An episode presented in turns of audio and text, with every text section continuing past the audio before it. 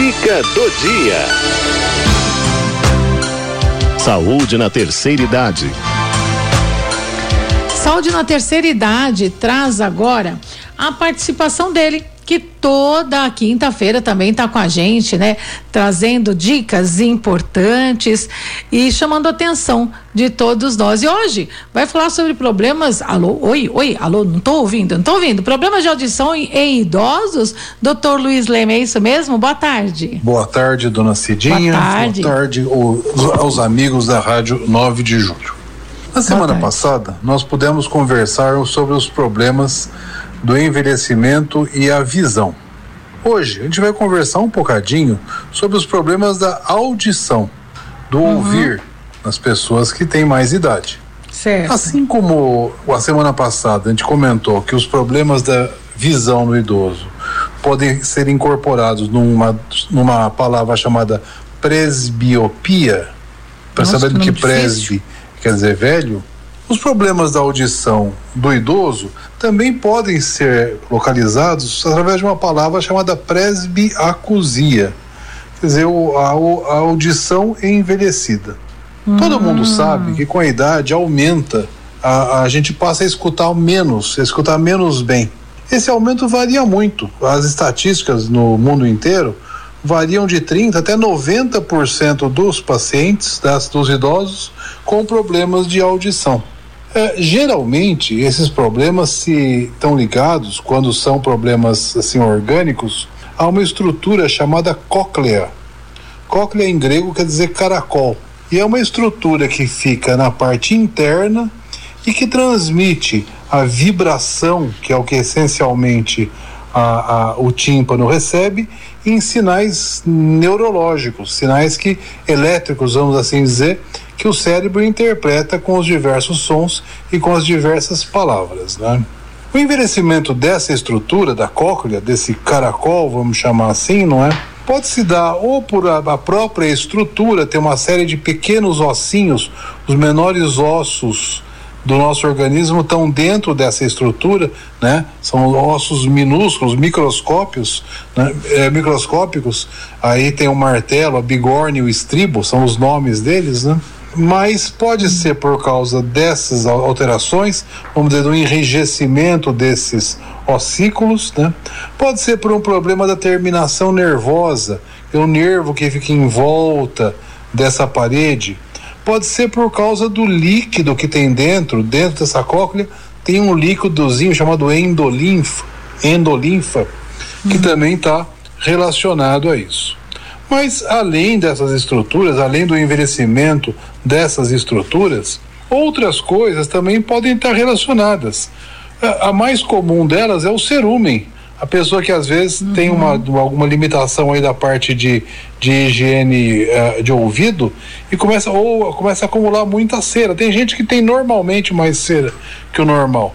Isso vai indo, vai indo e dificulta a audição.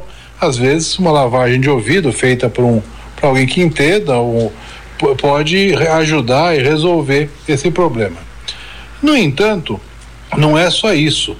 A pessoa pode diminuir a audição também por problemas, por exemplo, de eh, lesão por ruídos. Pessoas que trabalham em ambientes muito Uh, uh, ruidosos, tem profissões que estão sujeitas a uma grande quantidade de ruído e às vezes não usam as proteções auriculares. Os nossos jovens hoje em dia que usam esses fones de ouvido, às vezes com sons muito altos, certamente são candidatos a ter lesões com o passar do tempo, precisamente por o que a gente chama de lesão de ruído. Não só isso, alguns medicamentos também podem levar a uma diminuição e até a surdez eventual. Alguns antibióticos, por exemplo, a estreptomicina, que se, usa, se usava para tratar a tuberculose, pode estar relacionada. Algumas outras doenças, como por exemplo o diabetes mélito, a hipertensão, alguns hábitos como o alcoolismo, o, o tabagismo, né? também podem estar relacionados.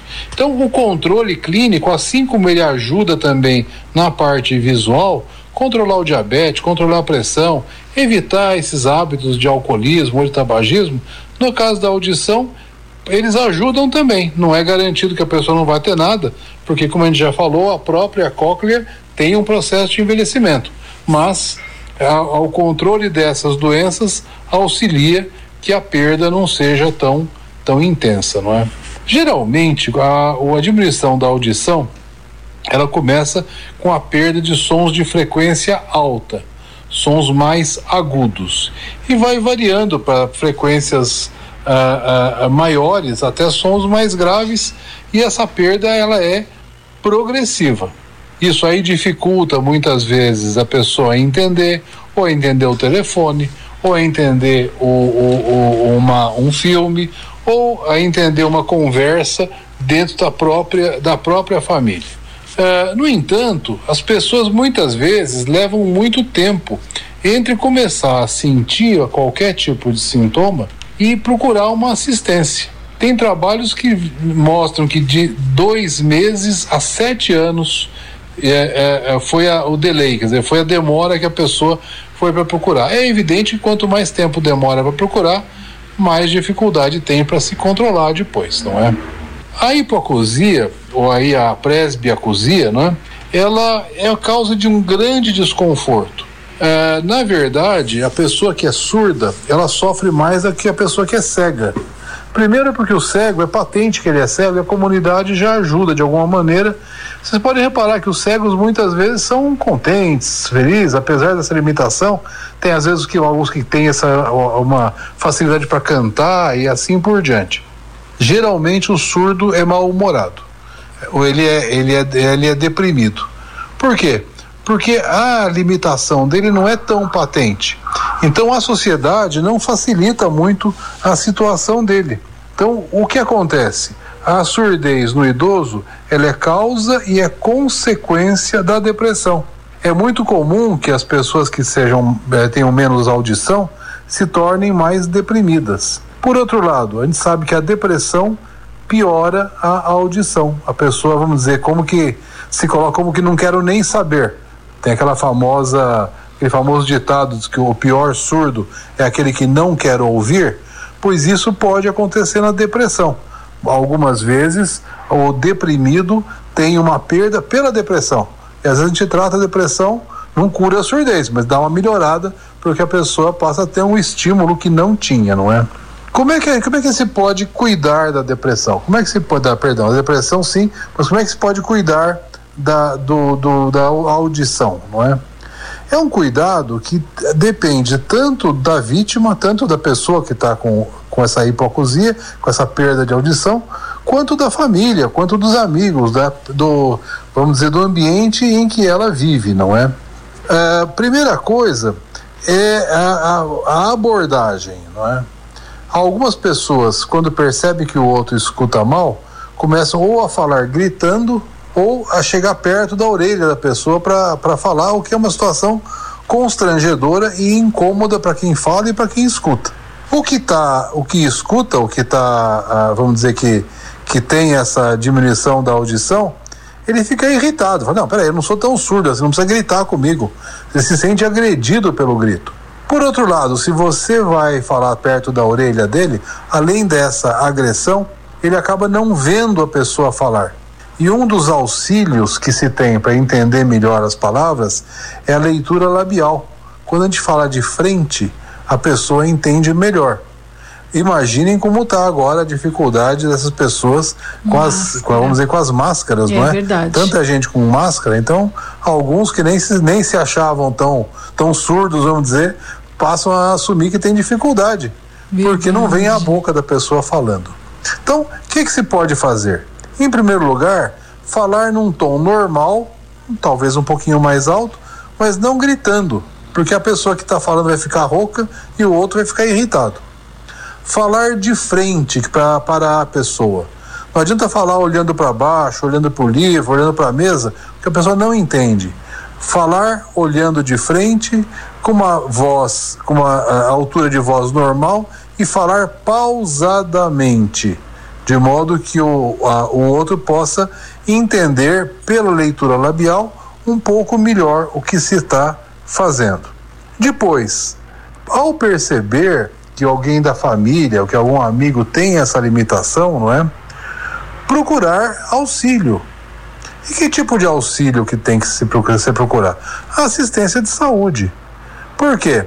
Em primeiro lugar, ver se alguma dessas complicações, como diabetes, como a hipertensão e tantas outras, não, são, não, não existem ali, são passíveis de controle e com isso melhorar um bocadinho. Segundo, o próprio médico vai ver os remédios que a pessoa está tomando. Porque às vezes alguns dos remédios estão passíveis de serem eh, de piorar a situação. Fazer um exame otológico, de repente tem um cerúmen ou tem algum problema que pode se, se ajudar. Por fim, se é necessário, se essas coisas não ajudam, eh, essas partes iniciais, eh, talvez partir para um exame chamado audiometria e, em função disso, usar o famoso aparelhinho de audição. Mas atenção, o aparelho de audição ele não faz milagre. Ele aumenta a, a possibilidade de audição em algumas frequências de onda, mas não é em todas. Então, mesmo uhum. quem usa aparelho começa a escutar muito melhor, é bem verdade. Mas quando tem muita gente falando ao mesmo tempo, Mistura. principalmente falando em níveis diferentes, em frequências de som diferentes, por exemplo, festa de família, em que tá os netos, tá os filhos, tem amigos, várias pessoas falando juntas em frequências de som diferentes. É uhum. difícil mesmo, mesmo com o aparelho. Então a pessoa tem que ter essa percepção que o aparelho vai ajudar, mas não vai fazer milagre. E muitas vezes, algum outro tipo de procedimento pode ser verdadeiro e pode ser útil. Eu lembro de um velho médico que uma vez me contava que o Beethoven, que era famoso por um grande compositor e famoso por ser surdo, hoje em dia não seria surdo, porque por a doença que o Beethoven teve foi que foi uma, uma, uma soldadura, vamos dizer assim, do, da, dos ossículos do ouvido, hoje seria resolvido. É uma cirurgia chamada estapedectomia. Um nome difícil, né? Mas uhum. poderia ter nos dado um Beethoven uh, uh, aí ao ouvinte, quem sabe poderia fazer coisas até melhores do que fez.